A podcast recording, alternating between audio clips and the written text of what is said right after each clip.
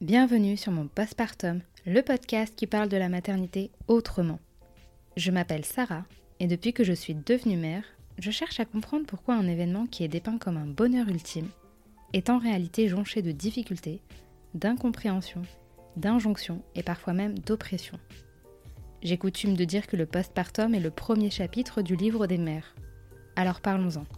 Ici vous trouverez des témoignages sincères, touchants et bien souvent percutants.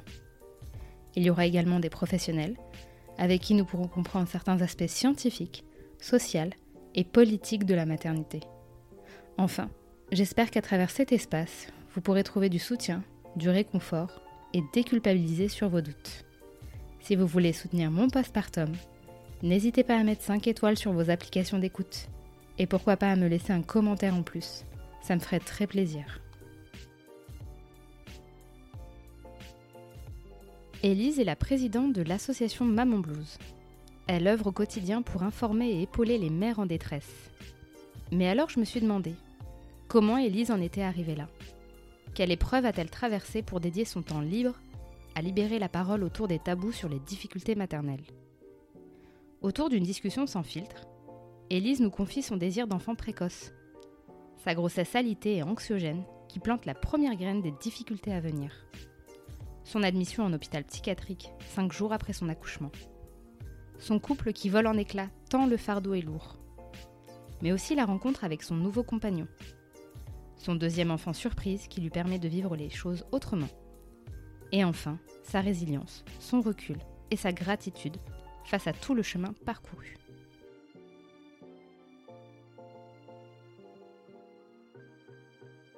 Je m'appelle Élise Marsande, euh, j'ai deux enfants, une euh, jeune fille de 12 ans et un garçon de 8 ans. Je suis en couple, mais c'est deux enfants d'une union différente. Je travaille euh, alors actuellement pour l'association Maman Blues, mais sinon je travaille en bibliothèque depuis un petit moment maintenant. Ça va faire presque 20 ans. Ah oui, donc ça fait un moment. Oui, tout à fait. C'est mon métier de cœur en fait. Ok. Bah, tu t'en doutes bien, hein, on va parler de maternité. oui. Euh, mais cette fois-ci, on va parler de ta maternité. Euh, parce que moi, j'étais curieuse de connaître ton histoire. Euh, voilà, on se demande toujours comment on est amené à, présider une association qui œuvre énormément pour, pour les mères, pour les difficultés qu'elles rencontrent et qui sont de plus en plus présentes.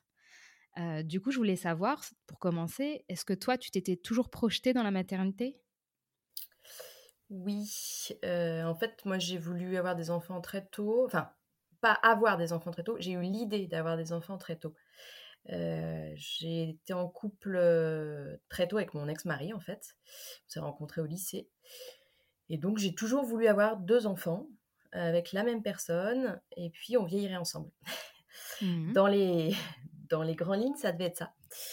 Euh, donc on est resté euh, ensemble euh, sans enfants pendant un bon moment, mais l'idée a toujours été présente, en tout cas de mon côté. Mais on s'est dit qu'on allait profiter avant d'avoir un enfant, puisqu'on s'est mariés, on avait, enfin moi j'avais 21 ans et, lui, et lui 24 si je me trompe pas.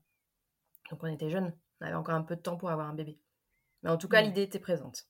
Et, et, à ce moment-là, je veux dire, tu avais conscience de ce que ça impliquait d'être mère, des, des, éventuelles difficultés, de ce rôle au niveau social, du postpartum, enfin voilà, tous les sujets qu'on aborde actuellement.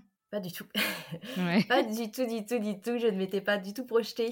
Euh, c'est bien un des facteurs qui a été très aggravant pour moi. Je me suis pas questionnée du tout parce que pour moi, avoir des enfants, enfin, je le conscientisais pas comme ça, je le verbalisais pas, mais en tout cas, ça devait être quelque chose d'assez logique et donc j'avais aucune interrogation. Ma mère avait eu a eu deux enfants, hein, ma sœur et moi-même. Euh, et je me suis jamais interrogée en fait. Pour moi, ça coulait de source. Donc je me suis pas documentée, j'ai pas lu hein, le compte pour une bibliothécaire. Euh, je n'ai pas euh, questionné. Je me souviens pas du tout avoir questionné ma mère. j'ai un peu pouponné parce que ma sœur a eu des enfants bien avant moi. Mmh donc je me sentais à l'aise avec les enfants. C'était quelque chose, euh, voilà, j'étais vraiment bien, je me sentais pas du tout agressée par leurs pleurs. J'aimais bien être en présence d'enfants, d'enfants euh, en bas âge, hein, de nourrissons. Pas des plus grands aussi, mais en tout cas, il n'y avait pas de difficulté avec les, nourrissons. Mais voilà, ça, ça devait couler de source en tout cas. Hein. Tu expliques que ta sœur était maman mmh. avant toi. Est-ce qu'elle t'aurait éventuellement partagé des, bah, des pans de la maternité qu'on n'entendait pas à l'époque, en tout cas, sur des difficultés, sur des, des illusions, tu vois? Elle m'a, enfin, j'ai surtout su qu'elle avait eu un allaitement difficile, avec des engorgements. Elle a beaucoup souffert. Un, allaitement où ma mère l'a beaucoup aidée. donc après, elle a pu allaiter tranquillement. mais à côté de ça, on n'avait pas du tout échangé sur le sujet de la maternité. je la voyais comme une maman lambda, s'occupant de ses enfants sans aucune difficulté. En fait, je me suis jamais interrogée. Mmh. C'est seulement dans l'après où j'ai eu des questionnements et où je me suis rendu compte que c'était loin d'être aussi idyllique que je l'avais perçu. Et du coup, au bout de combien de temps avec ton conjoint vous décidez d'avoir un enfant? On s'est marié en 2001 et ma fille est née en 2009. Donc un peu moins de 10 ans, si je ne me mmh trompe pas. Hein. Même, oui, si, ça faisait 10 ans, puisqu'on on s'est marié quelques années après s'être mis ensemble. Et en fait, on s'est marié et puis derrière, on s'est dit que voilà, c'était. Bien après, hein, mais que c'était le moment. On a décidé ensemble qu'on pouvait avoir un enfant. Enfin, je sais même pas comment c'est venu dans la discussion. En tout cas, voilà, on s'est dit c'est le moment. Donc j'ai arrêté, j'ai arrêté la pilule. et déjà là, ça a été un petit peu compliqué dans le sens où j'avais pris la pilule pendant 10 ans. Mmh ce qui fait que mon cycle n'est pas du tout revenu à la normale de suite. Et donc, il y a eu, il y a eu un battement déjà, je crois, de presque une année pour avoir un retour de mes règles. Ok. Donc déjà là, ça, ça a compliqué un peu la donne. Et ensuite, euh, il y a encore eu une année avant que je tombe enceinte. Ok. Il y avait une, une, régulation en fait à. Oui. Il fallait que ton corps se régule tranquillement pour, pour accueillir ce, cet enfant. Mmh. Et du coup, comment s'est passée l'annonce, euh, la grossesse? Comment tu l'as. Mmh. Maintenant que tu étais dedans, comment tu le vivais? Alors, l'annonce, en fait au bout de deux ans, on a commencé à se questionner tous les deux, et donc on a pris rendez-vous dans un gros, grand hôpital lyonnais avec une, une gynéco pour un parcours, enfin pour voir s'il y avait des problématiques en fait de, de, stérilité ou quoi que ce soit d'autre. Et c'est le jour même de ce rendez-vous que j'ai appris que j'étais enceinte. Ah, d'accord. Voilà. belle surprise. oui. Euh, j'ai fait le test, euh, il était positif, on est allé au rendez-vous et donc euh, la gynéco me dit bah on va transformer ce rendez-vous, on a un premier rendez-vous avec la datation, tout tout tout. j'ai pas un réel souvenir de comment j'ai réagi au test. très certainement, je, je crois que c'était un soulagement d'enfin réussir à tomber enceinte. Ouais. Après, je projetais pas l'enfant. Hein. Je projetais juste, je suis enceinte, ça y est. Et donc, j'ai découvert que j'étais enceinte vers les un mois et demi de ma grossesse. Parce que j'étais écœurée, j'avais mal au ventre, je suis pas tracoune, voilà. C'est comme ça que je l'ai, j'ai fait le mmh test. Et ensuite, très vite, en fait, ça a commencé à être compliqué. parce qu'en fait, j'ai eu des saignements importants au deuxième mois de grossesse et des saignements qui étaient liés à un décollement placentaire. Ok. ce qui fait que le gynécologue. En fait, je suis rentrée. Comment dire J'ai j'ai été directement à la clinique à côté de chez moi, la clinique où j'ai accouché en fait, où j'ai été pris en charge aux urgences. Et ensuite, en fait, j'ai commencé le suivi avec le gynécologue qui m'a suivi pendant toute la grossesse. Ok pour ce décollement placentaire, euh, je me souviens plus s'ils m'ont gardé un petit peu, c'est possible. Peut-être une première hospitalisation. Oui, tout à fait. Une première hospitalisation de six jours. Euh, où ils m'ont gardé pour vérifier que ça tenait, le choc. et en fait, moi, c'est c'est là que je note, que, comment dire, que je sais que les choses ont commencé à vraiment se dégrader psychologiquement parlant. Il y, a eu comme, pas un déclic, mais il y a eu quelque chose. Il y, a eu une rupture en fait. j'ai été assez angoissée de perdre ce bébé.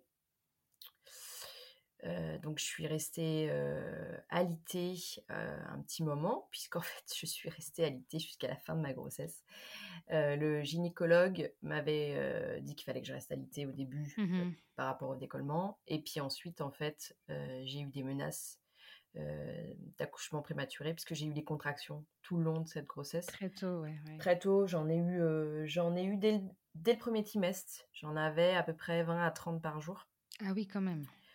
Donc, ce que j'ai su après, c'est que j'avais un utérus hyper, contractile. Donc, effectivement, bah, je contractais beaucoup.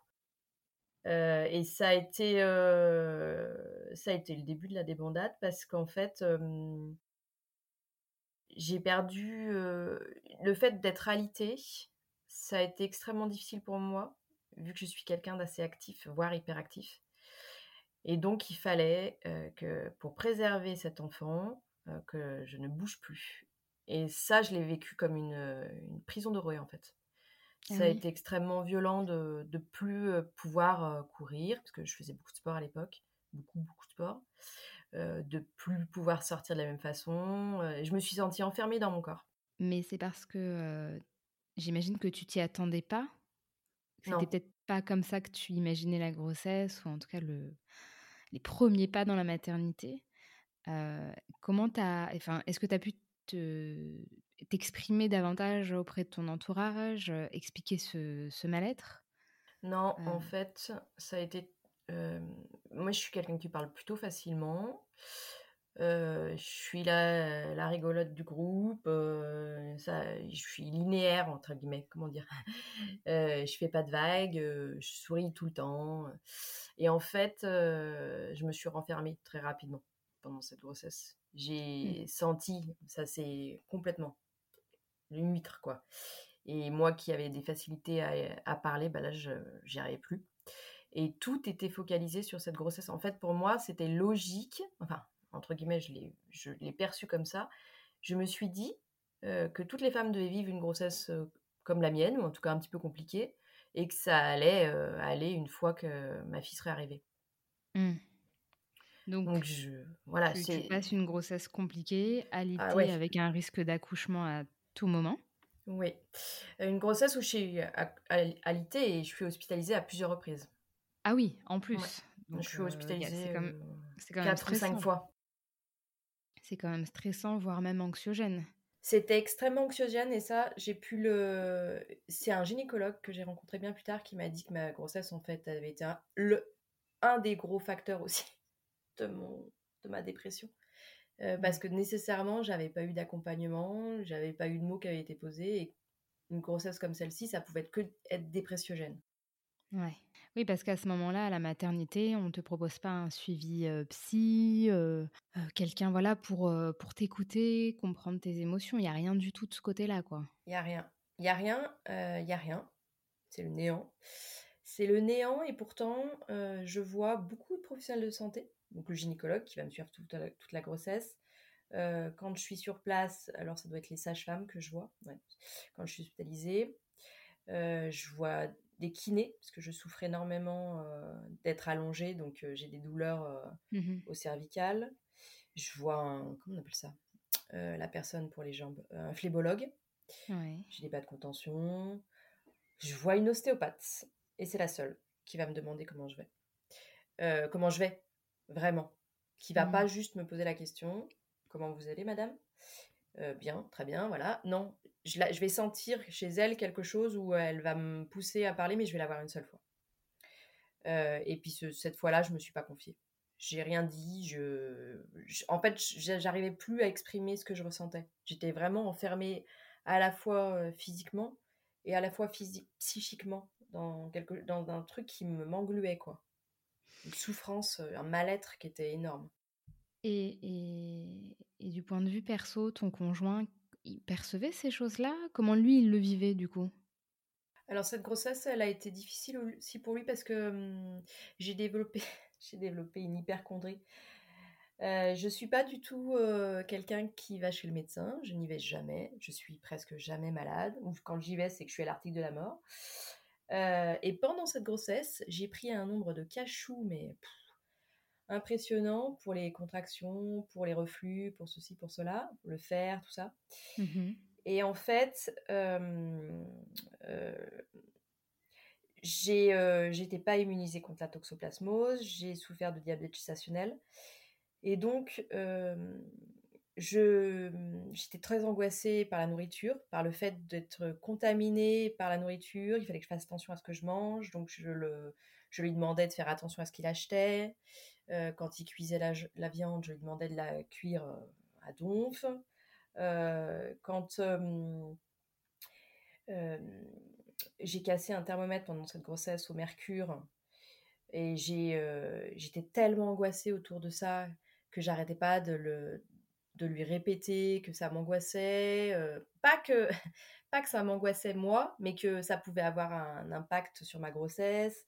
Mmh. Enfin, que des choses qui, si quelqu'un avait regardé chez nous, aurait dit, mais elle est totalement irrationnelle. J'avais vraiment perdu pied. Et donc, pour lui, ça a été difficile. mais je suis pas certaine qu'il ait perçu à quel point j'allais mal. Il comprenait pas forcément ce qui se passait, quoi. Il réalisait non. pas. Non, je, je pense pas. Je... Puis il n'était pas là la journée. Enfin, il travaillait. Alors, je sais plus à l'époque dans quelles circonstances. Il était sur du, du, 8. Enfin bon. En tout cas, il était là seulement quand il rentrait. Donc, on se voyait pas non plus tant que ça. J'ai été quand même assez longtemps hospitalisée. Sur la dernière hospitalisation, j'ai été hospitalisée cinq semaines. Donc il me voyait, mais voilà. Et je pense pas qu'il ait perçu la souffrance comme, comme je l'ai vécue, il l'a pas perçue. Et les autres membres de ta famille, ta mère, ta mmh, sœur, mmh. qui voilà sont déjà mamans, qui entreaperçoivent certaines choses, est-ce qu'elles ont compris qu'il y avait un vrai problème là? Ma mère, non. Je... Enfin, le, le, côté psy, sans aucun jugement de ma part, c'est pas quelque chose qu'elle avait identifié. Ma sœur l'a identifié à un moment donné. Euh, je sais plus exactement à quel moment de la grossesse. Je crois juste avant la, la dernière euh, où euh, elle m'a dit que ce serait bien que je consulte un psychologue. Et où mmh. je lui ai dit qu'il n'y avait pas de raison, que c'était inhérent à la grossesse et que ça allait passer et que une fois que j'aurais accouché, j'irais mieux.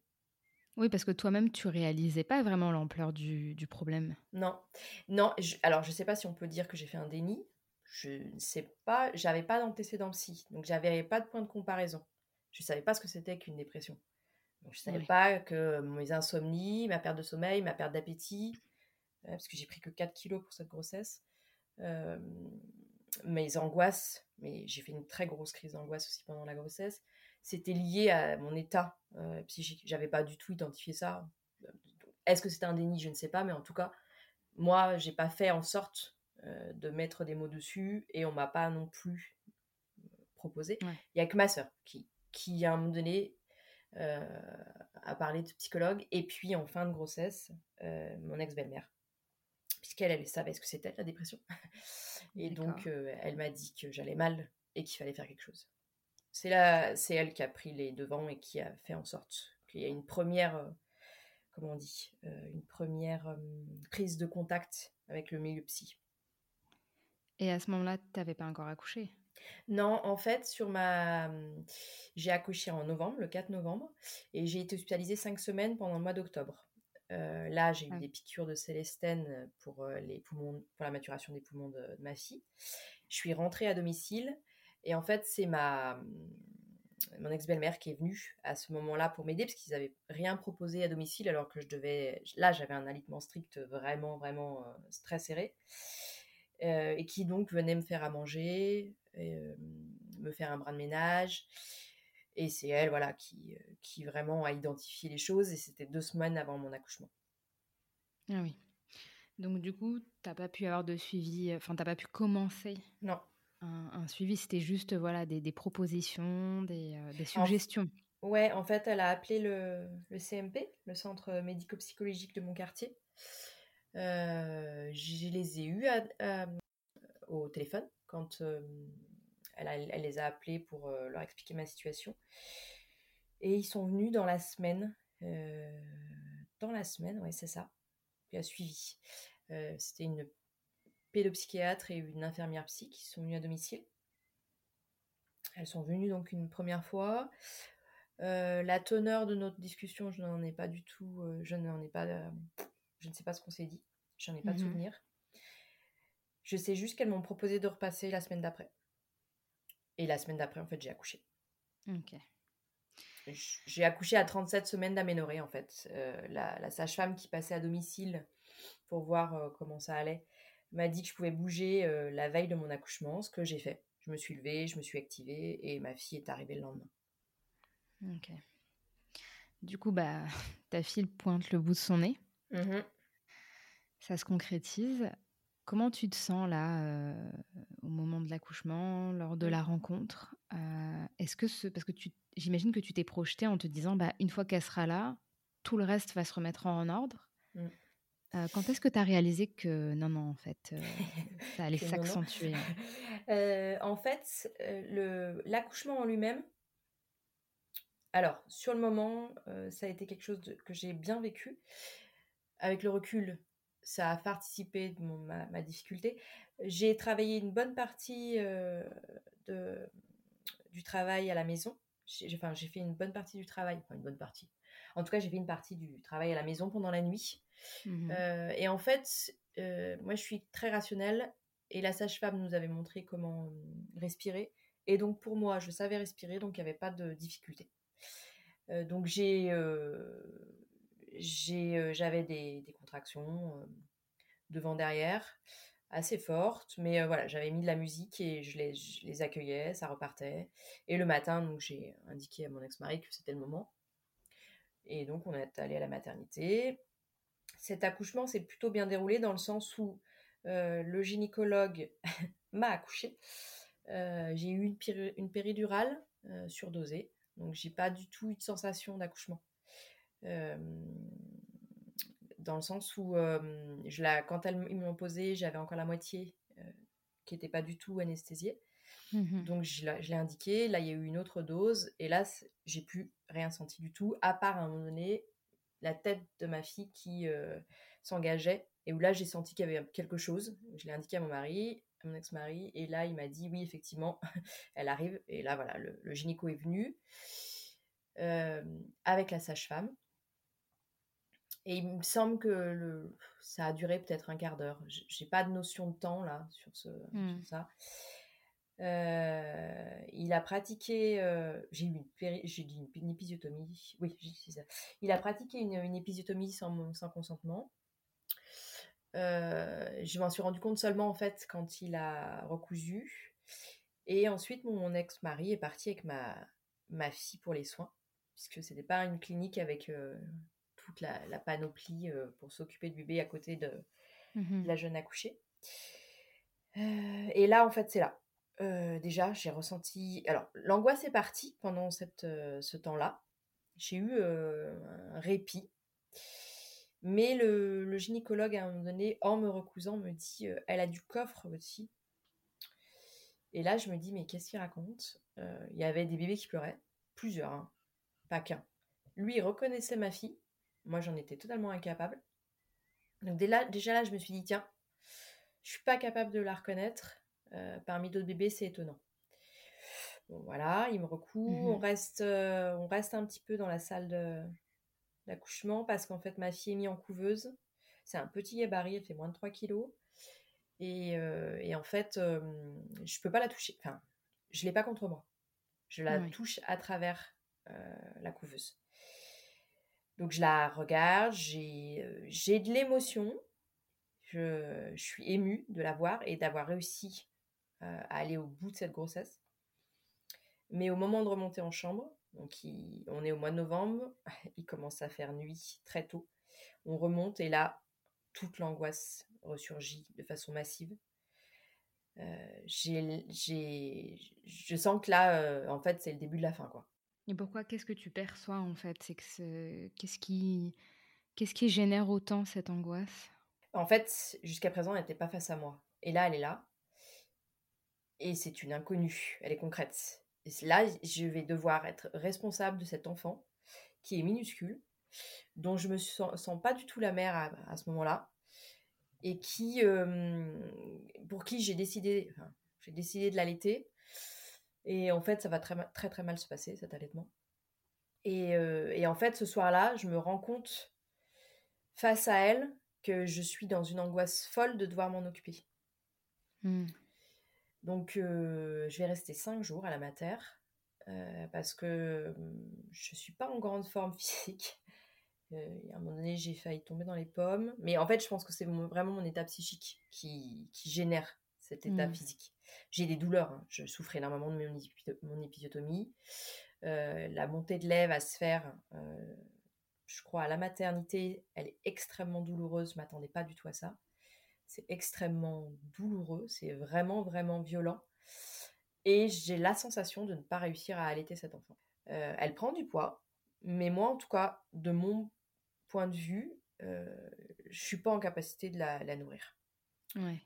Parce que tu étais probablement affaiblie physiquement, mmh psychiquement. Oui. Si ah on prend le, le, le, passif de la grossesse aussi, finalement tout, tout, tout, concorde vers ce point-là, où de toute façon, je vais nécessairement m'écrouler à un moment donné.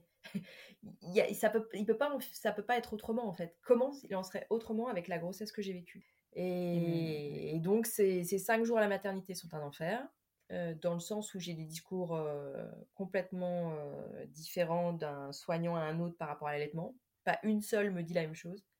Je suis totalement perdue sur l'allaitement. Je souffre beaucoup, beaucoup physiquement de cet épisio. J'avais pas du tout conscience que je souffrirais tant.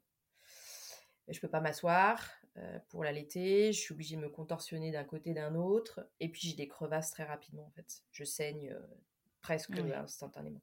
Et puis j'ai des discours qui sont parfois extrêmement jugeants. Enfin en tout cas que je, moi que je perçois jugeant. Peut-être que c'était maladroit. Mais en tout cas, il y a une sage-femme. Ça fait deux mois que je ne dors plus elle, ne le sait pas, mais en tout cas, elle arrive dans ma chambre et elle me dit euh, Madame, si vous dormez, c'est sûr qu'elle va pas prendre le sein. ah oui, c'est violent quand même. C'est violent.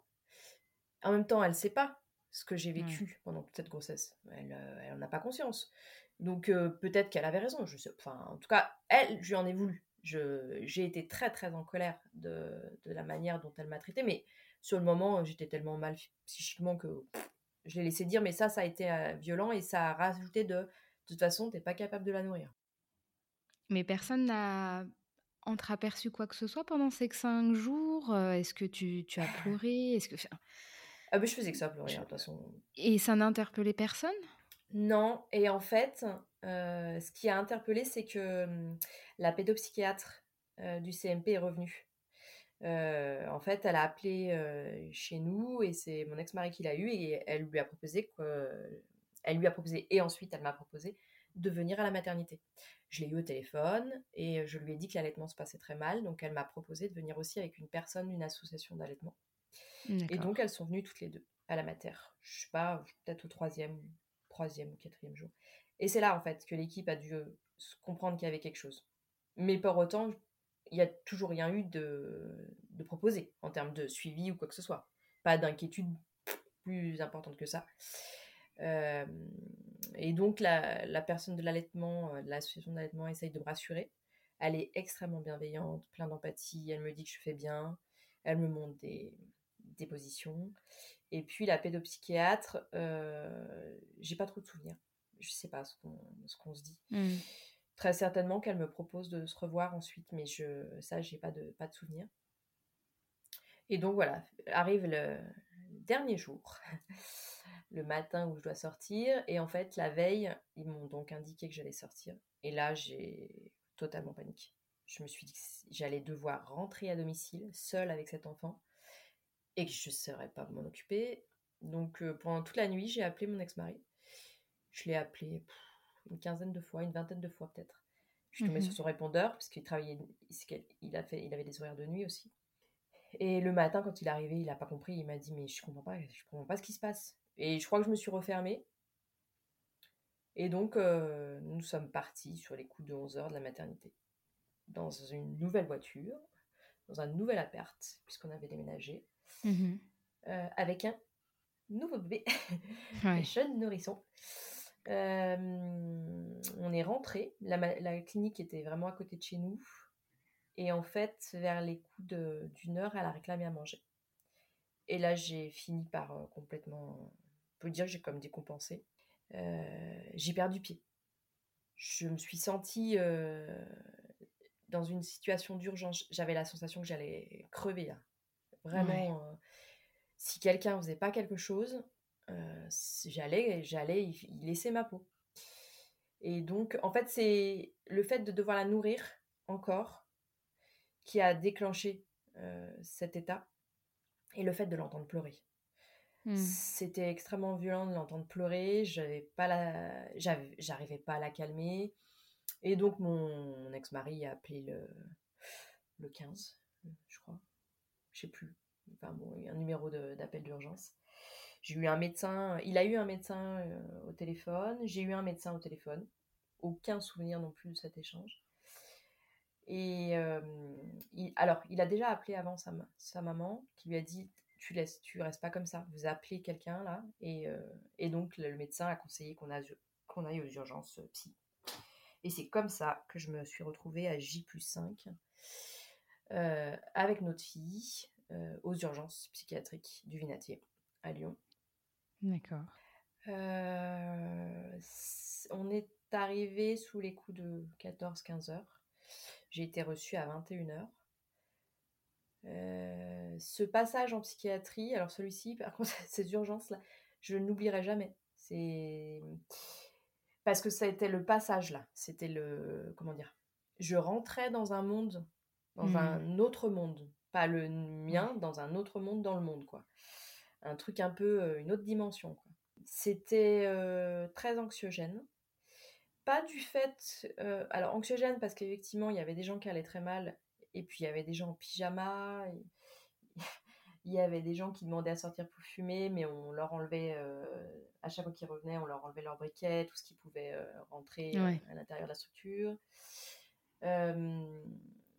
Et puis, je... ma fille réclamait à manger encore. Et puis on est parti comme deux voleurs, donc on n'a pas pensé à prendre quoi que ce soit, ni lait, ni couche, rien. Euh, donc mon mari est reparti. Et là, je me suis dit que j'allais rester là toute ma vie, qu'il allait m'abandonner. J'ai vraiment cru que qu'on allait m'enfermer et que je resterais là, quoi. Il est parti quelques heures et ensuite euh, il est revenu, bien évidemment. Et, euh, et, donc on a été reçus sous les coups de 21 heures je ne sais pas du tout la teneur de l'échange qu'on a eu. Je sais juste qu'il a été posé un diagnostic de dépression du postpartum. enfin. D'accord. Euh, et puis. Euh, et puis des troubles. Alors, j'arrive jamais à me rappeler si c'est troubles psychotiques ou névrotiques, mais si je me trompe pas, c'est des troubles psychotiques. J'ai un doute. Euh, à l'arrière de mon dossier, je l'ai vu en fait. Et là, j'ai su que j'avais vraiment basculé. Et donc, ce soir-là, ils m'ont ils m'ont indiqué donc que je faisais une dépression du postpartum et puis ils m'ont indiqué qu'il fallait que j'ai une prise en charge. Donc ils m'ont demandé ce que je voulais, je leur ai dit que moi je ne savais pas. Moi tout ce que je voulais c'est que quelqu'un me sorte de, de, ce truc-là. Et donc ils m'ont parlé d'unité mère bébé. Ouais. Euh, ils allaient essayer de trouver une place. Euh, ils m'ont conseillé de ne pas rentrer à domicile ce soir-là et j'ai été dormir chez mes parents. Euh, en fait, moi, sur le moment, j'ai cru que c'était euh, parce qu'il voulait me protéger. en fait, je pense qu'il voulait protéger ma fille. Je pense que j'étais vraiment inquiétante. Mon état psychique était quand même assez préoccupant et il fallait préserver cet enfant qui avait déjà bien, bien douillé pendant la grossesse. Et donc, je suis dormie chez mes parents ce soir-là. C'est ma, ma, mère et mon père qui m'ont accueillie. Euh, ils n'ont pas trop compris.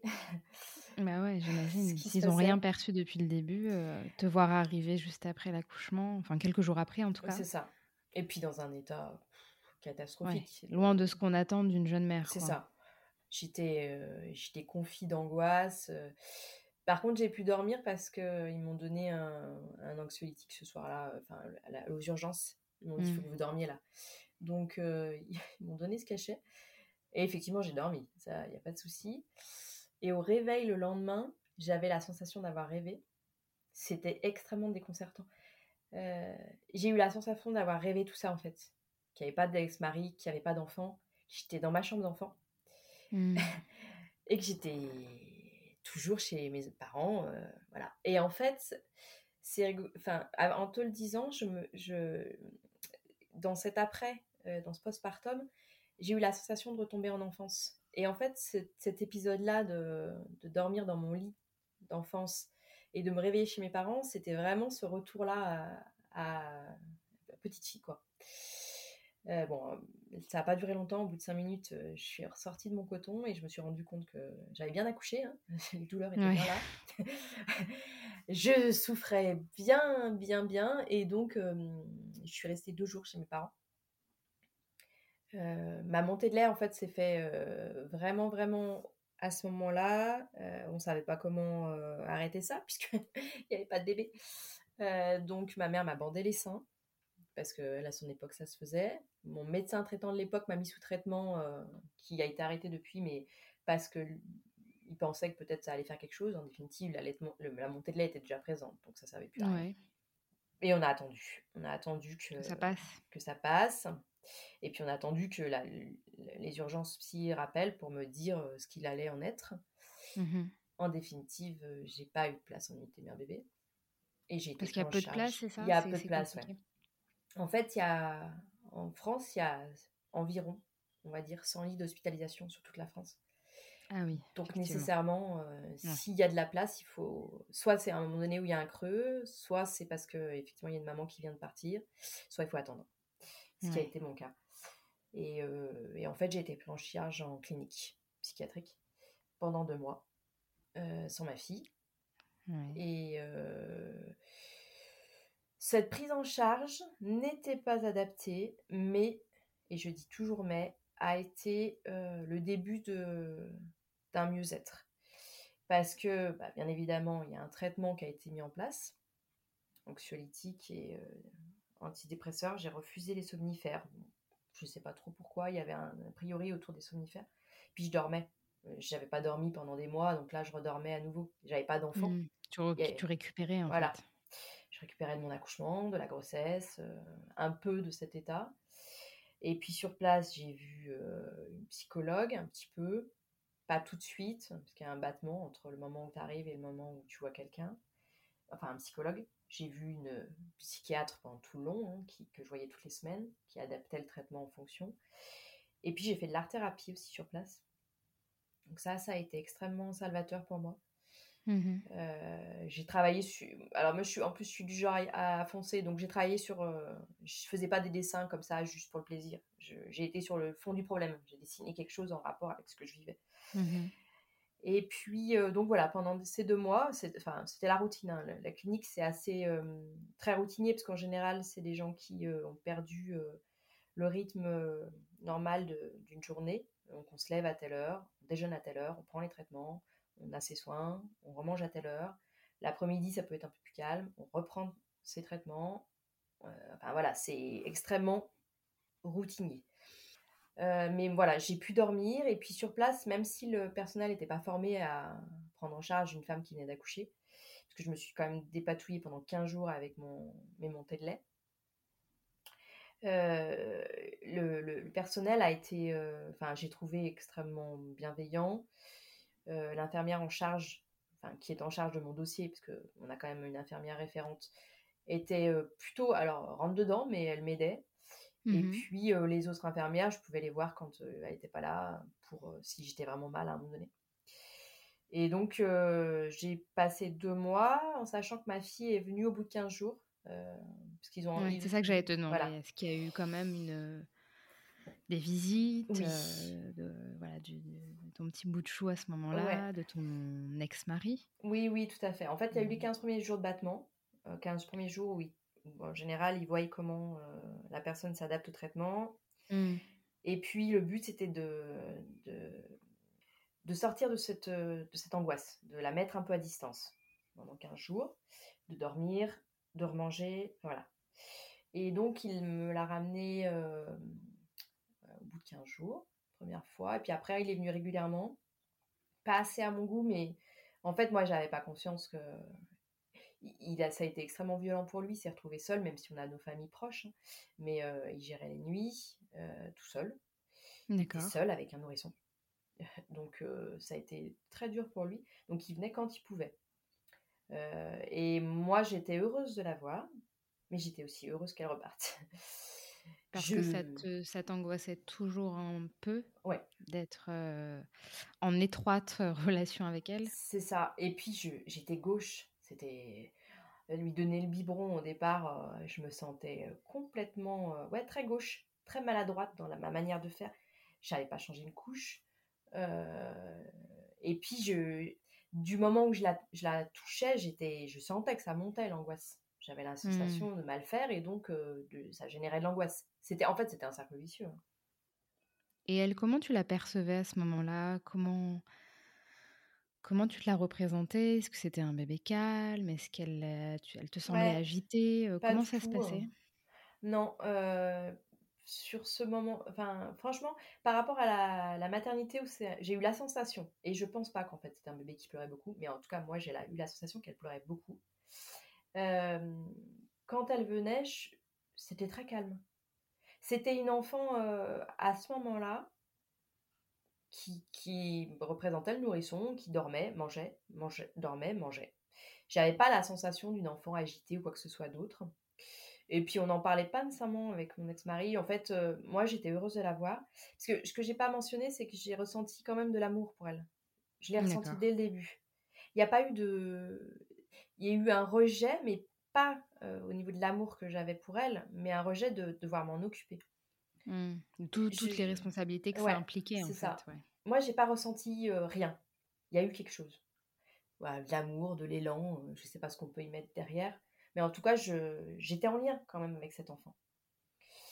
Et, et quand elle venait, oui, c'était calme. Je pleurais beaucoup quand elle repartait, parce que je me sentais très coupable.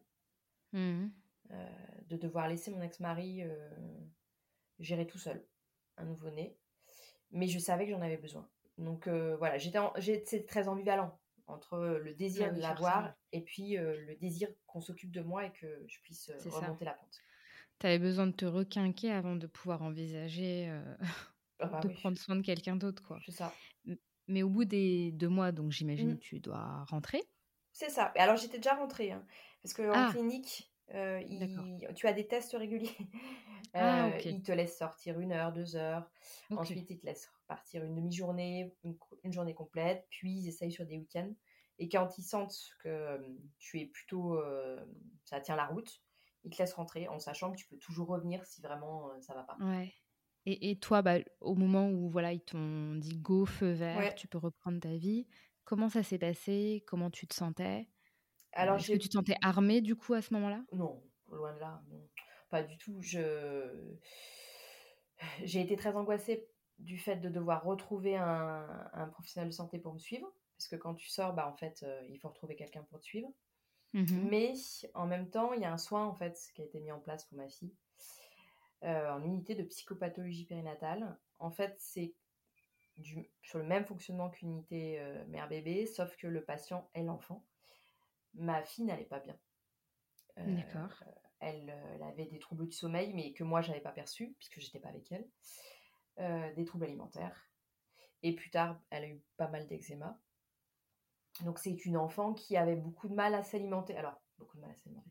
C'est une enfant qui mangeait euh, très lentement, qui s'endormait sur son biberon. Il fallait à peu près une heure pour lui donner un bib. Il fallait ah la réveiller, la stimuler, la changer au milieu du biberon. Euh, donc ça prenait beaucoup de temps.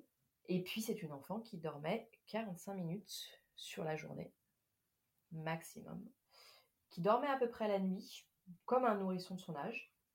Euh, pas de. Voilà, qui se réveillait, euh, tout ça, mais pas de, nuit sans rien, sans heure de sommeil.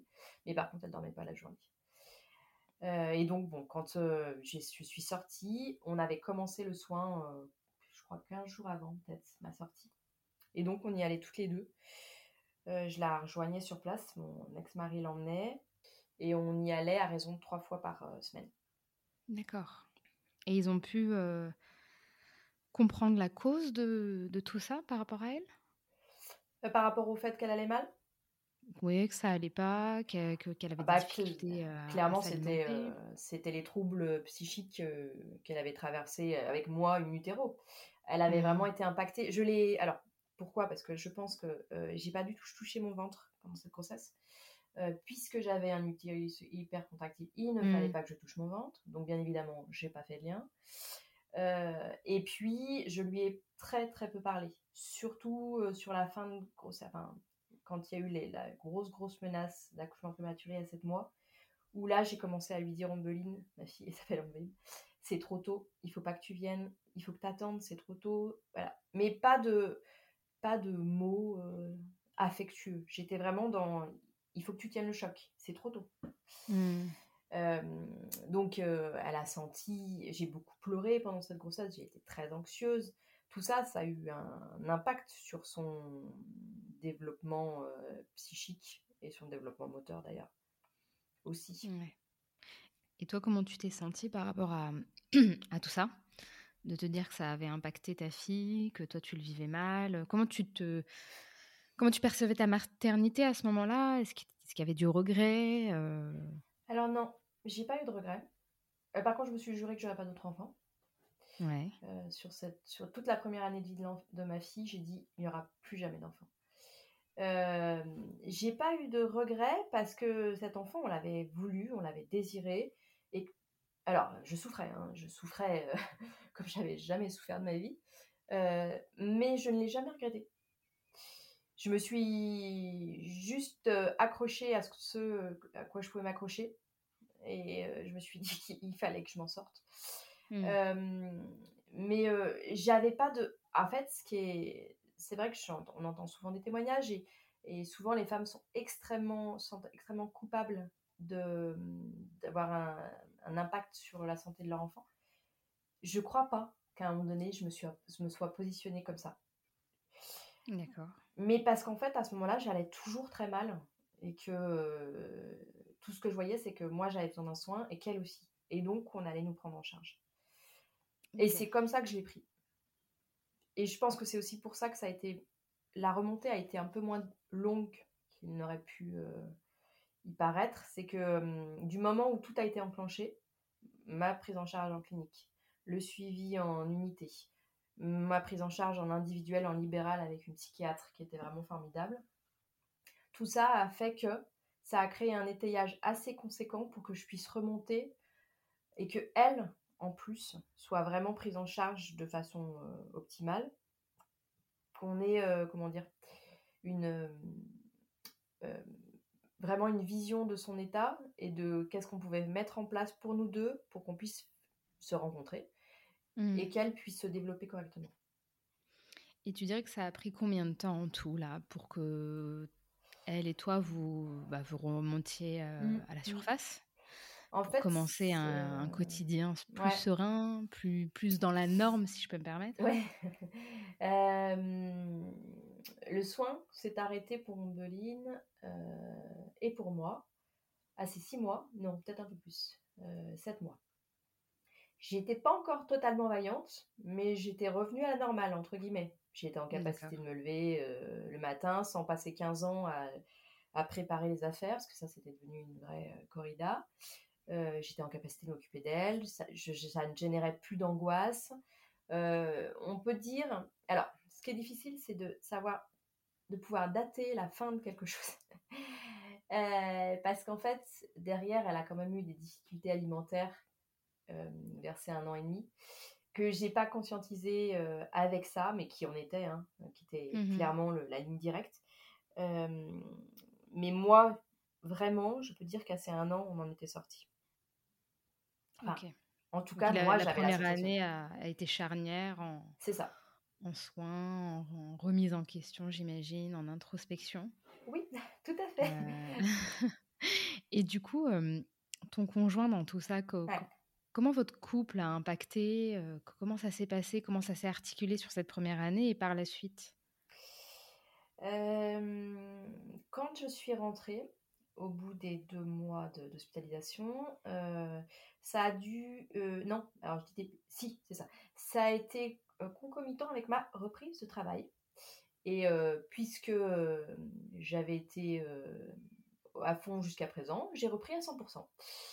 Euh, complètement dingo, euh, à 100%, sachant qu'en fait, je posais des jours de congé pour aller à l'unité. Donc, on allait trois jours par semaine à l'unité et le reste du temps, je travaillais. Euh, donc, on a repris une vie, en fait, somme toute normale, avec l'hospitalisation au milieu. De nous, de, ma fille, et puis ma prise en charge. quand je suis rentrée, quand j'ai commencé à aller mieux, en fait, il m'a laissé reprendre mon rôle de mère. Et je le dis souvent, mais je ne sais pas comment lui l'a traversé. J'ai eu la sensation qu'il m'avait redonné aussi autre chose en même temps. Euh, la charge, toute la charge euh, quotidienne, euh, elle a été, elle est revenue tout de suite quoi. Je, mmh. voilà, il n'y a pas eu de, voilà. Et en fait, notre couple fonctionnait avant sans bébé comme ça, mais c'était pas possible en fait avec un bébé.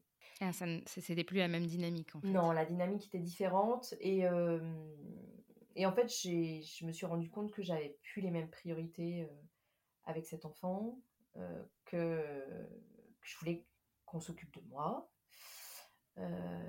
Parce qu'en fait, notre couple allait mal avant. Donc, nous, on sait qu'un couple sur, sur deux divorce après l'arrivée d'un. Enfin, divorce se sépare après l'arrivée d'un enfant. mais nous, on allait déjà mal avant. Donc, de toute façon, je pense que même si j'avais pas eu de difficultés, je suis pas certaine que le couple aurait tenu. D'accord. Euh, après, ça, a, ça a rajouté. Enfin, lui, euh, lui, ça l'a clairement mis en grande souffrance. Euh, pas seulement de me voir comme ça, mais aussi de devoir gérer un quotidien. Donc, quand je suis revenue, effectivement, bah, nécessairement, il avait besoin aussi de s'occuper de lui. puisque personne ne s'était occupé de lui. Donc, on n'a pas vraiment posé de mots tous les deux, je crois, hein, là-dessus. On en a reparlé après, une fois qu'on a, qu'on a divorcé. Il a été, ça a été très dur pour lui il, était vraiment. Euh, c'était dur parce qu'il dormait pas, peu, pendant cette période, euh, pendant les deux mois d'hospice. Et puis, euh, il n'avait pas du tout imaginé chose que ça. Donc, du bah oui, j'imagine que lui, il était dans la représentation traditionnelle. C'est ma conjointe qui va gérer le plus gros. Moi, je vais retourner au travail. Je ne vais pas me retrouver à jongler entre tous les aspects. en fait, lui, il a jonglé avec tout avec euh, mmh. le pédiatre qu'il fallait voir. Euh, ma fille a eu, euh, ah oui, elle a eu la tête plate, j'avais ça fait. Elle a vu, elle a vu un, un kiné. On a fait du, des séances, pas mal de kiné pour essayer de remodeler le, la tête parce qu'elle avait pas mal la tête plate. Mmh. et puis oui, il, fallait gérer le quotidien et ça, en fait, je crois qu'il y était pas nécessairement préparé. voilà. Bah, en général, peu d'hommes y sont préparés, malheureusement. Bah si, je pense. En fait, ah je crois que. Non, non, c'est pas ça que je voulais dire. Je crois qu'en fait. je suis bien d'accord avec toi, mais je crois qu'en fait. Euh, est-ce qu'il y a... est-ce qu'on peut se dire qu'il y a beaucoup de couples qui échangent avant, pour un premier enfant, hein, euh, sur comment ça va se passer? En fait, avec le recul, je me demande si on s'interroge réellement sur euh, le postpartum dans le couple Est-ce qu'on se questionne réellement sur comment? Je ne pense pas. Voilà, c'est difficile. De pas suffisamment. Voilà, c'est ça. Et ce qui fait que bah, euh, ça génère euh, l'incompréhension, un manque de dialogue, la sensation que l'autre ne fait pas assez. Voilà. Bon. Moi, j'étais pas présente pendant les deux mois, donc il a géré hein, comme il a pu. Euh, mais voilà, sur l'après, je sais que ça a eu un impact fort parce que, parce que toute cette gestion-là, bah, il me l'a redonné et, et, moi, ça, je voulais plus, quoi. C'est plus possible. C'était plus possible. Non. Et euh, du coup, bah, j'imagine que vous vous séparez. Oui. En fait, au bout d'un an, je ne sais pas comment c'est possible, on se dit on va faire un deuxième enfant. Hein, on ah n'avait pas, voilà, on n'avait pas assez douillé. On, on se dit allez, euh, relançons-nous. Ah oui, d'accord. Moi, je pars dans la séparation, mais non, non. Toi, ah non, non, non, attends. D'accord. on se dit euh, faisons un deuxième enfant. Elle a pas assez, je sais pas, je sais pas. Les, bah, en fait, dans ma perspective d'avoir deux enfants, je crois que les chemins, ils étaient tracés, il fallait qu'il y ait deux enfants. Bon, en définitive, il n'y a pas eu de deuxième enfant ensemble.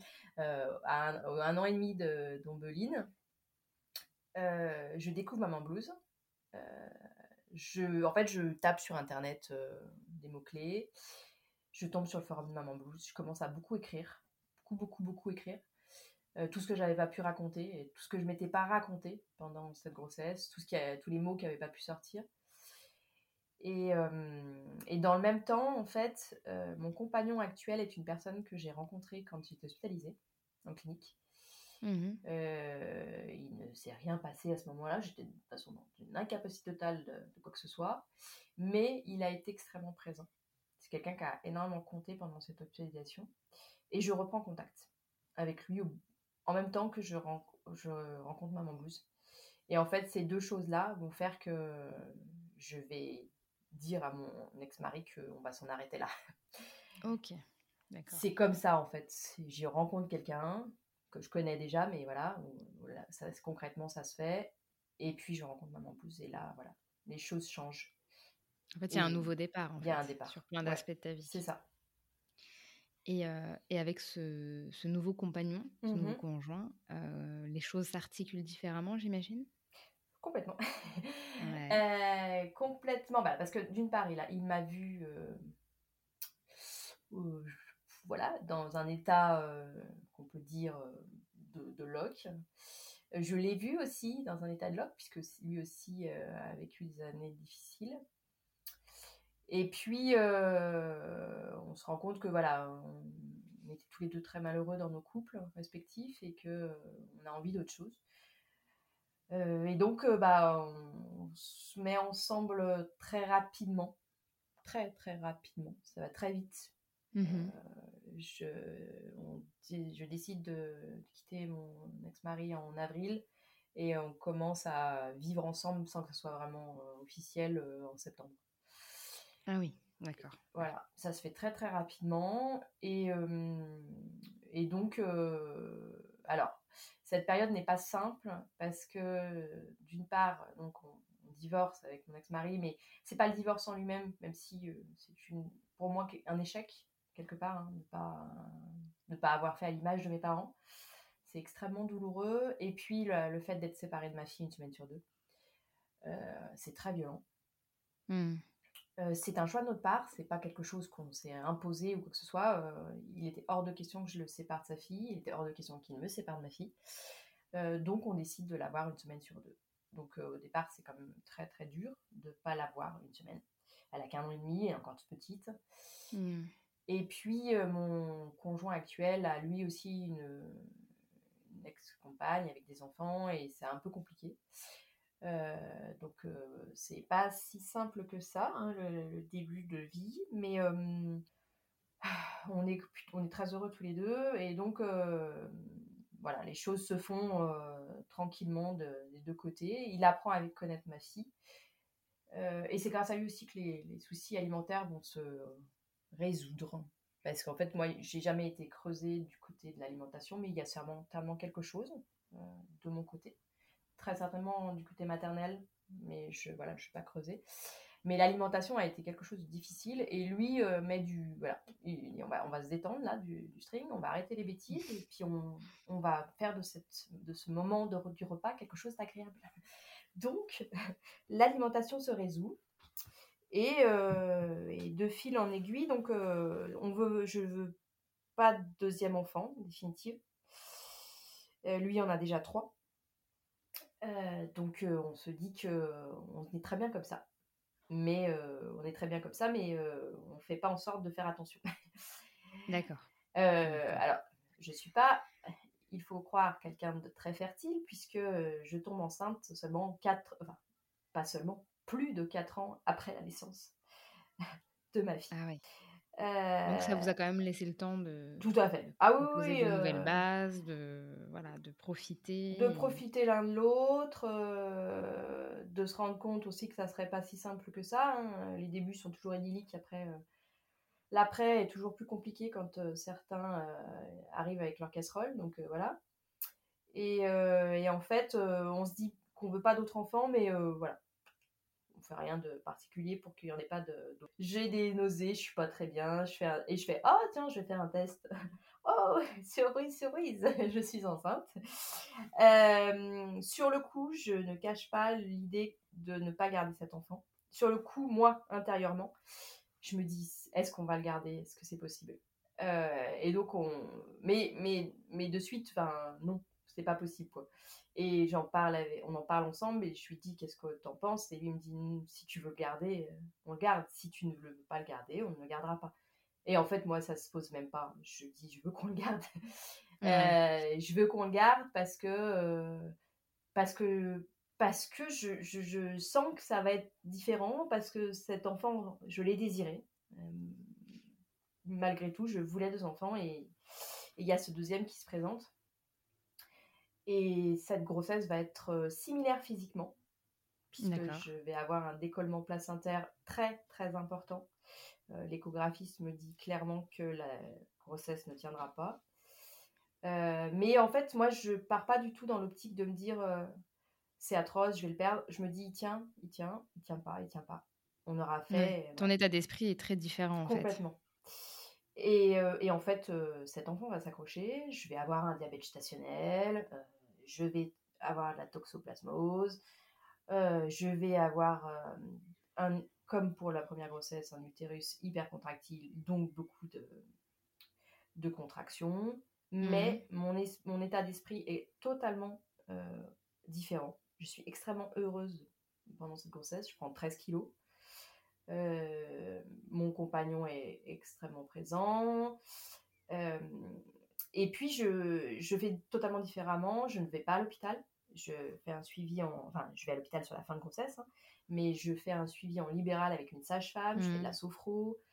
Euh, on se prépare tous les deux, mais sans se mettre de pression. On discute sur comment ça va se passer, sur le fait que je ne veux pas allaiter cet enfant.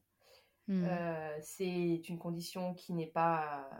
voilà, on ne reviendra pas là-dessus. Je ne peux pas allaiter cet enfant pour des raisons qui m'appartiennent, puisque je suis trop dans le contrôle et la maîtrise et je perds le contrôle quand il est question d'allaiter. Euh, et puis, je ne veux pas. Euh, je, on parle du sommeil aussi, parce que je suis quelqu'un qui a besoin quand même d'un minimum de sommeil. Mais en fait, comme tout le monde. Hein. Et donc, on se met d'accord sur aussi le fait qu'il va gérer les nuits. Euh, enfin, on, va, on va se partager les nuits. Voilà, on mmh. discute beaucoup sur, le, sur comment ça comment va vous allez gérer, quoi. Voilà. Ce qui est différent de, de ce qui s'était passé pour toi avec, C'est ça. ta fille. On n'avait pas du tout projeter quoi que ce soit, euh, ça devait se faire naturellement, et puis voilà. Là, euh, je sais. Puis il sait, il sait, en fait. Donc il est mmh. extrêmement. Euh, il fait très attention. Je pense qu'il est méfiant dans le sens où il ne veut pas que je replonge. Enfin, il a peur, très certainement, que je replonge. Donc il m'observe. Voilà. Mais je pense qu'à aucun moment il s'est inquiété, parce qu'à aucun moment il y a eu de, de dérive, entre guillemets, pendant la mmh. grossesse. Pas d'hypochondrie, pas d'insomnie constante, euh, rien en particulier qui euh, voilà. Il y a des petites choses qui n'ont pas été très agréables et que j'ai pas nécessairement très bien vécu comme j'ai vécu une version pour retourner mon fils. Donc ça je, l'ai assez mal euh, assez mal vécu physiquement parce que c'est extrêmement douloureux. Mmh. Mais voilà j'avais décidé d'accoucher sans péridurale à l'hôpital parce que de toute façon j'ai besoin d'avoir un cadre sécure et l'hôpital pour moi représentait malgré tout un cadre sécure. Et j'ai changé par contre d'hôpital. Donc j'accouche de cet enfant. Euh, et là, les choses sont extrêmement différentes. Je le sais de, Donc le, suite. Le, le postpartum est, est, complet. C'est le jour et la nuit alors C'est totalement le jour et la nuit. Euh, déjà à la maternité, alors j'ai un petit baby blues. Hein. Euh, je sens le yo-yo. je pleure, je rigole. bon voilà. je décide de pas allaiter, mais bah, malgré tout, j'ai une montée de lait conséquente. Mais je la gère parce que j'en ai déjà géré une très douloureuse. Euh, et le retour à la maternité n'est pas du tout anxiogène. Euh, il est mm. là quelques jours, hein, parce qu'à ce moment-là, il n'y avait pas encore les 28 jours. Euh, mais je m'octroie du temps, je m'octroie le fait de dormir avec mon fils en même temps que lui. je le regarde, je l'observe. Je, je dis souvent que j'ai deux ressentis extrêmement différents pour ces deux enfants. Un très intellectuel, ma fille et un très animal pour mon fils. Il n'y a pas de question. il y a des questions de, parents, ce qui est logique, mais il n'y a pas de questionnement sur la vie, sur mes responsabilités. Euh, voilà, c'est mon fils. Il n'y a pas à tergiverser là-dessus. Et euh, lui aussi a des, problématiques d'alimentation, hein, mais euh, qu'on va que je vais au départ vivre euh, parfois un peu difficilement et où mon compagnon va remettre de, la rationalité en me disant euh, stop, détends-toi, ça va bien se passer. Hmm. Et voilà. Petit gabarit aussi. Euh, voilà. Mais un postpartum. Mais rien de, de, de, ah d'impactant pour, pour toi, pour ta santé mentale. Pas du tout. En fait, ton état d'esprit est, est, clairement différent, sûrement du fait de ton expérience aussi. Oui. j'imagine, et de ce que tu as appris, parce que même dans le, dans le, dans le difficile, on, apprend les choses. Complètement. Ah oui, je, je, moi j'avais, quand j'ai eu ce deuxième enfant, je me suis dit, si vous replongez, je replongerai. alors, sur le moment, j'aurais peut-être dit les choses différemment, hein, mais en tout cas, je savais où m'adresser. Je savais qu'il y avait des choses oui, qui ça. J'étais pas dans la nature. Mmh. J'ai accouché pas au même endroit. Je savais qu'il y avait quelqu'un qui était très bien sur la maternité. Voilà, je j'avais des, des, barrières. Il y avait des choses autour de moi et je pouvais baliser si nécessaire. Et, en fait, ça n'a pas été nécessaire, mais aussi parce que c'était un garçon et que dans mon histoire familiale, c'était totalement différent, quoi. Ouais, il n'y avait pas le, la mémoire transgénérationnelle de mère en fille qu'on peut porter parfois, ou de père en fils. Tout à fait. Non, non, ça, ça n'était pas qui, du qui reste toujours un peu obscur. Parfois, il faut creuser. c'est vrai que c'est encore difficile. Mais justement, moi, tu m'avais. Il y a vraiment un truc qui m'a interpellée quand on s'est eu au téléphone il y a quelques mois. Euh, je sais plus si c'était exactement les termes, mais tu m'avais dit, euh, je t'avais dit, mais alors euh, la maternité, ça t'a permis de te retrouver finalement à mmh. travers l'adversité et tout? Tu m'as dit non, non, je me suis trouvée mmh. en termes d'identité. Mmh. Euh, est-ce que tu pourrais développer, expliquer pourquoi ce terme trouver qui est quand même très fort, je trouve? Alors, je me suis trouvée dans le sens où quand euh, j'ai vécu ce... Ça reste quand même un événement extrêmement traumatique. Hein. C'était très violent. Euh, j'ai appris... Alors, il y a déjà mon mode de fonctionnement qui est quand même euh, aussi bien du transgénérationnel, on est comme ça dans la, le verre en fille, euh, sur la question de la maîtrise, du contrôle. et ça, je ne l'avais pas identifié. Donc déjà, j'ai appris à me connaître sur ce point-là, sur le fait de dire, ah, effectivement, ça, ça met bien dans la panade quand tu te retrouves face à un bébé qui est un inconnu et qu'il faut apprendre à connaître. j'ai aussi accepté que j'étais quelqu'un enfin un être humain, avec ses zones de fragilité importantes, ou pas d'ailleurs, mais en tout cas avec des zones d'ombre euh, présentes, que j'étais constituée de ces zones d'ombre et de fragilité, et que à certains moments de ma vie, ça pouvait ressurgir, non pas nécessairement dans une dépression euh, comme j'ai pu traverser pour ma fille, mais dans des moments de, de, de tristesse parfois, de mélancolie, dans le sens où j'acceptais en fait ces émotions. Avant, je les refoulais. C'était vraiment, mmh. euh, il fallait pas montrer, il fallait pas pleurer. voilà, j'étais, je, je, me rends compte que j'avais quand même beaucoup de, il y avait une carapace quoi. Fallait pas, et je l'ai encore hein, cette carapace. Elle est quand même présente malgré tout. Ça, tout ne part pas comme ça euh, du jour au lendemain. Hein. On n'aurait pas toute une vie ne suffirait pas à travailler sur soi, je pense. Donc, et, je suis bien d'accord. voilà. Et en fait, oui, je me suis trouvée parce qu'en fait, j'ai compris ce que je voulais dans ma vie, ce que je ne voulais plus, ce qui était important, parce qu'effectivement, il y a, y a, des choses qui sont plus importantes que d'autres. je me suis trouvée en tant que femme, ce qui n'était pas si simple que ça. j'ai rencontré quelqu'un que j'aime fort, qui m'a aimée pour ce que j'étais euh, et puis, je me suis. Alors, moi, je j'aime pas dire qu'on est. Euh, enfin, comment dire C'est difficile, mais. Euh, je me suis trouvée en tant que mère, mais c'est pas un, c'est pas le rôle, mon rôle premier. Avant tout, je suis femme. Et à côté de ça, je suis mère. Mais mmh. voilà, c'est deux choses pour moi qui sont quand même distinctes, enfin, qui sont imbriquées parce que nécessairement, enfin non, alors ça on peut pas dire nécessairement, mais en tout cas, en tant que femme, je pouvais avoir des enfants, ce qui était le cas, j'en ai eu. Euh, mais euh, voilà, je peux, c'est deux choses que je peux aussi euh, séparer parce qu'à des moments, je suis autre chose qu'une mère et que je peux partir, bah, beaucoup pour l'association, hein, mais et me dire, bah là, c'est mon parcours de mère qui fait que, mais malgré tout, je suis femme avec un parcours spécifique. Et mmh. là où je me suis trouvée, c'est aussi que je suis sortie de mes zones de ma zone de confort parce que clairement, je pense pas que il y a dix ans, si on m'avait dit que je ferais ce que je fais aujourd'hui pour l'assaut, j'aurais pas cru que j'en sois capable. J'étais aussi quand même quelqu'un d'assez introverti, voilà, qui, qui ose pas nécessairement parler en public. ça m'a vraiment révélé en fait. Ouais, ça a donné une certaine impulsion à ta vie. C'est ça, clairement.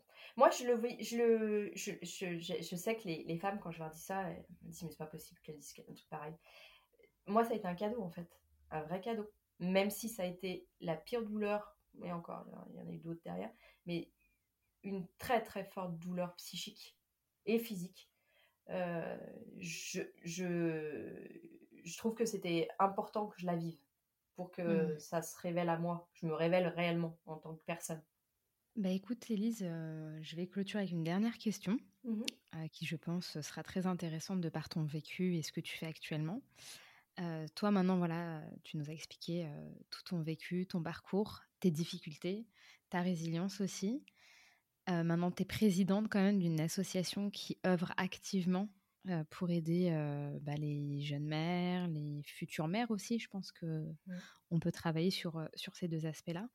Quels conseils tu pourrais donner aux mères justement pour mieux préparer, pour mieux vivre le postpartum Voilà, pour essayer de d'atténuer des éventuelles difficultés que l'on pourrait rencontrer. Sans que ce soit une vérité absolue, hein, mais voilà. Moi, je dis toujours parlez-en, mais en fait, la parole et le dialogue, ça me semble être quand même les, euh, le prémisse de quelque chose pour que euh, si ça se passe difficilement, si c'est voilà, c'est pas ce qu'on avait imaginé, le fait d'en avoir parlé, d'avoir dialogué, d'avoir éventuellement pas nécessairement anticipé tout le truc, c'est pas c'est pas ça le but. C'est juste de se dire le postpartum, ça peut être comme ça. Et si c'est comme ça, qu'est-ce que euh, on peut faire? Et donc, c'est de se mmh. dire avec le coparent, voilà, euh, bah, parler déjà de ce qu'on a envie chacun, parce que c'est important aussi d'avoir euh, pas nécessairement des choix qui soient les mêmes, parce que parfois on va pas être d'accord, mais en tout cas de se dire, voilà, moi j'aimerais qu'on fasse comme ça, qu'est-ce que t'en dis? Enfin, voilà, d'avoir vraiment un dialogue qui, qui se, s'amorce, et puis d'avoir un dialogue qui s'amorce aussi avec les professionnels de santé, si c'est possible, avec des, personnes, des professionnels de santé de confiance. Parce que... Euh, euh, on se rend compte que parfois on a la sensation euh, de ne pas être écouté, enfin c'est même pas qu'une sensation, on n'est pas écouté, et que si on a un professionnel de santé qu'on connaît bien, en qui on a pleinement confiance et à qui on peut parler de ce qu'on éprouve, ça va être plus simple en termes de prise en mmh. charge précoce et que ça soit pas juste dans l'urgence, parce que c'est ça la problématique aujourd'hui, c'est que les femmes elles arrivent dans l'urgence et ça c'est pas possible. Quand on sait euh, le nombre de femmes qui sont impactées.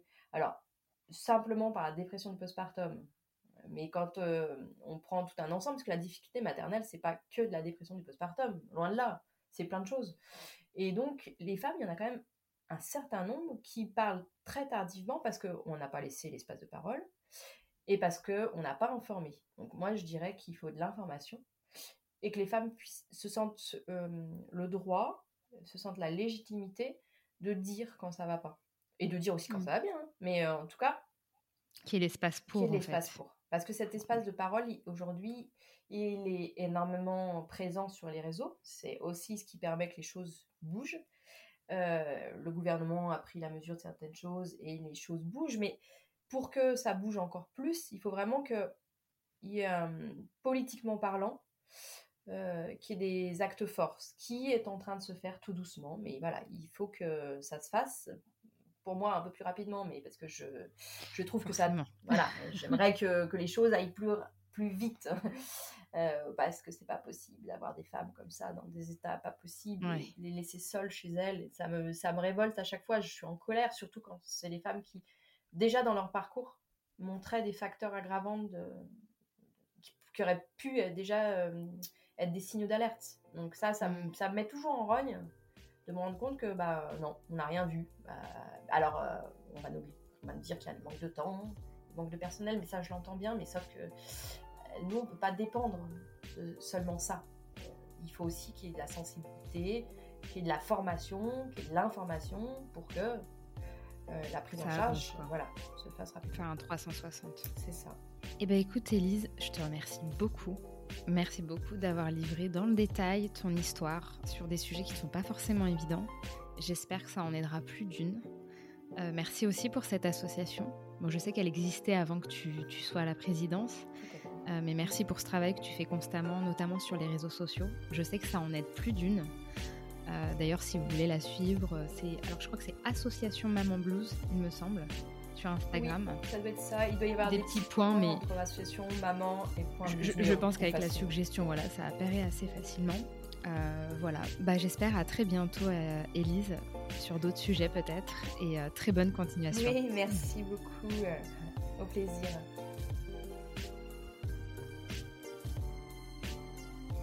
J'espère que cet épisode vous aura plu. On se retrouve la semaine prochaine pour un nouveau témoignage. En attendant, vous pouvez me suivre sur mon compte Instagram, mon postpartum tout attaché, pour ne rien rater de mon contenu. Prenez soin de vous et à très bientôt